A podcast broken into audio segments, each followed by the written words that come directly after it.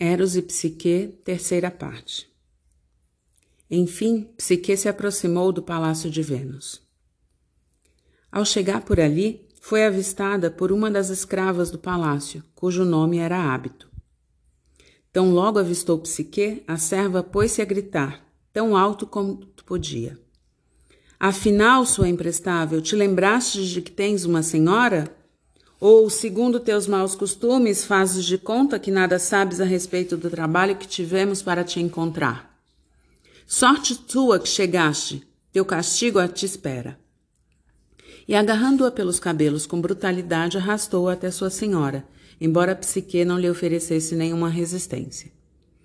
Assim que Vênus viu Psique, suas feições contorceram-se numa gargalhada gutural, igual às que os dementes costumam soltar, e sacudindo-a pela cabeça e puxando-lhe as orelhas, falou: Afinal, me dás a honra de vires cumprimentar tua sogra? Ou vieste por causa do teu marido, que está com a saúde abalada devido à ferida que lhe causaste? Ah, mas não te preocupes, pois já te darei uma recepção digna de uma nora tão boa. E então chamou as criadas inquietação e tristeza, e ordenou a elas que a torturassem. As servas, seguindo as ordens da senhora, bateram em Psique com os açoites e a torturaram com todos os demais instrumentos disponíveis de tortura, para então, em seguida, conduzirem-na de volta à presença da deusa. Então Vênus disse com um sorriso feroz no nos lábios: Vede só, com o encanto de sua enorme barriga, ela quer despertar nossa compaixão, pois através do divino rebento que traz no ventre, conta em transformar-me em avó eu, uma avó, na flor dos meus anos. Mais ainda quer chamar de filho de uma criada o neto de Vênus. No entanto, estou sendo parva ao dizer filho, pois esse casamento não é legítimo. E além disso, nenhum casamento pode ser considerado consumado sem anuência do pai. Assim, essa criança nascerá como um bastardo, isso caso eu venha consentir com seu nascimento. Dizendo isso, lançou-se ela própria sobre Psique, rasgando-lhe e tirando-lhe as vestes do corpo, arrancando-lhe os cabelos. Espancou-a da cabeça aos pés. E em seguida, calmamente, fez um grande e único monte, misturando uma grande quantidade de trigo, cevada, milho, grão de bico, sementes de papoula, lentilhas e favas, para então dizer a Psique: Parece-me que tu, criada inútil, só podes conquistar teu amante na medida em que trabalhares arduamente, e de nenhum outro modo. Então, separa esse monte por espécies e depois que tiveres feito isso de forma correta, mostra-me a tarefa cumprida até a noite. Assim, terás mais um dia de vida. Como tivesse despejado grande quantidade de grãos à frente de Psique, esta ficou olhando aquilo, percebendo que era uma tarefa que não era possível cumprir e nem mesmo tentou executá-la, permanecendo imóvel e em silêncio. Porém, uma formiga que passava por ali rapidamente começou a mover os grãos, e a ela se juntaram outras infinito número de formigas, e todas trabalharam sem parar, separando grão por grão, montando uma grande arrumação em frente à psique. Depois de arrumarem tudo em montes separados, sumiram rapidamente de vista. No início da noite, Vênus voltou. Recendia vinho e estava perfumada de bálsamo. Quando viu o sucesso e esforço do trabalho maravilhoso, disse com ódio: Não foi trabalho teu, sua inútil. Nenhum esforço foi feito pelas tuas mãos. Com certeza, quem fez tudo isso foi ele, ele a quem causaste uma grande desgraça, e que ainda sofrerá mais ainda por tua causa. Então atirou um pedaço de pão embolorado em Psique e deixou os aposentos. Mal a aurora despertou, Vênus chamou Psique e lhe disse o seguinte: Vês aquele bosque que acompanha as margens do rio, repleto de imensos sorvedouros provenientes de quedas de água das montanhas próximas? Pois ali vagueiam ovelhas ferozes, com os dorsos cobertos de flocos de lã de ouro. Creio que me trarás, custe o que custar, um pouco dessa lã, assim que a encontrares. Psique ouviu as ordens, acatou sem revidar, não exatamente para cumprir a tarefa, mas porque desejava precipitar-se nas águas impetuosas do rio e, enfim, obter paz de tanto sofrimento. Contudo, ao se aproximar do rio, ouviu de um caniço que brotava por ali uma inspiração divina. Ele lhe disse: Psique, não perturbes minhas águas sagradas com a tua morte miserável.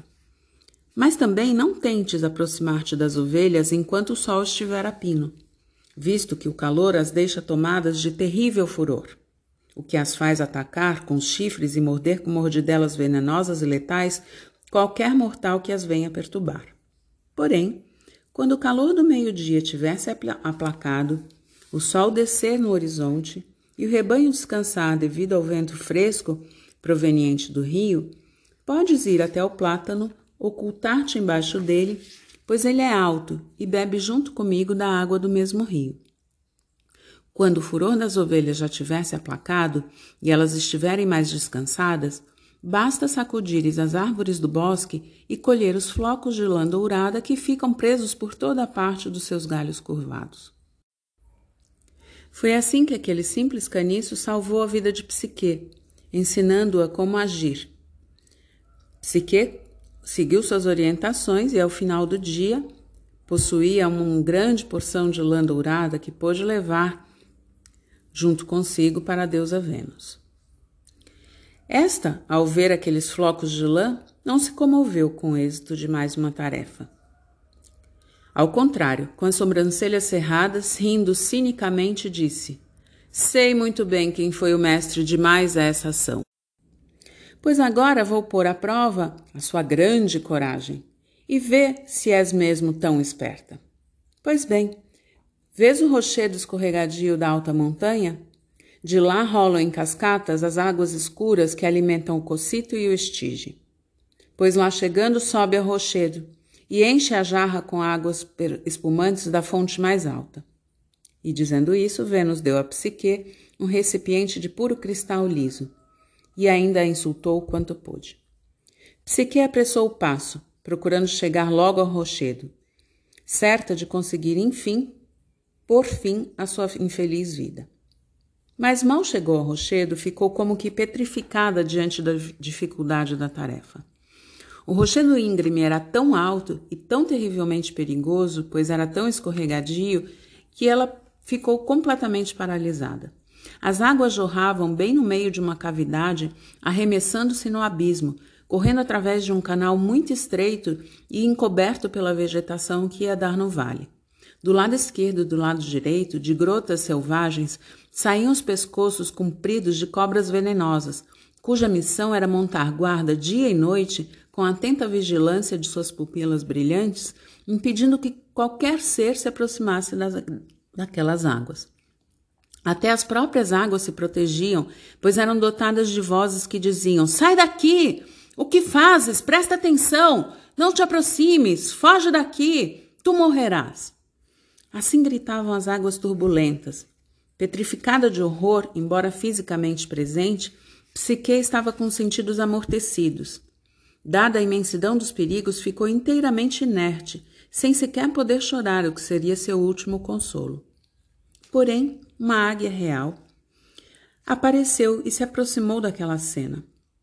Lembrando-se de que um dia havia sido ajudado por Eros, a, o animal resolveu ajudar a esposa caída em desgraça.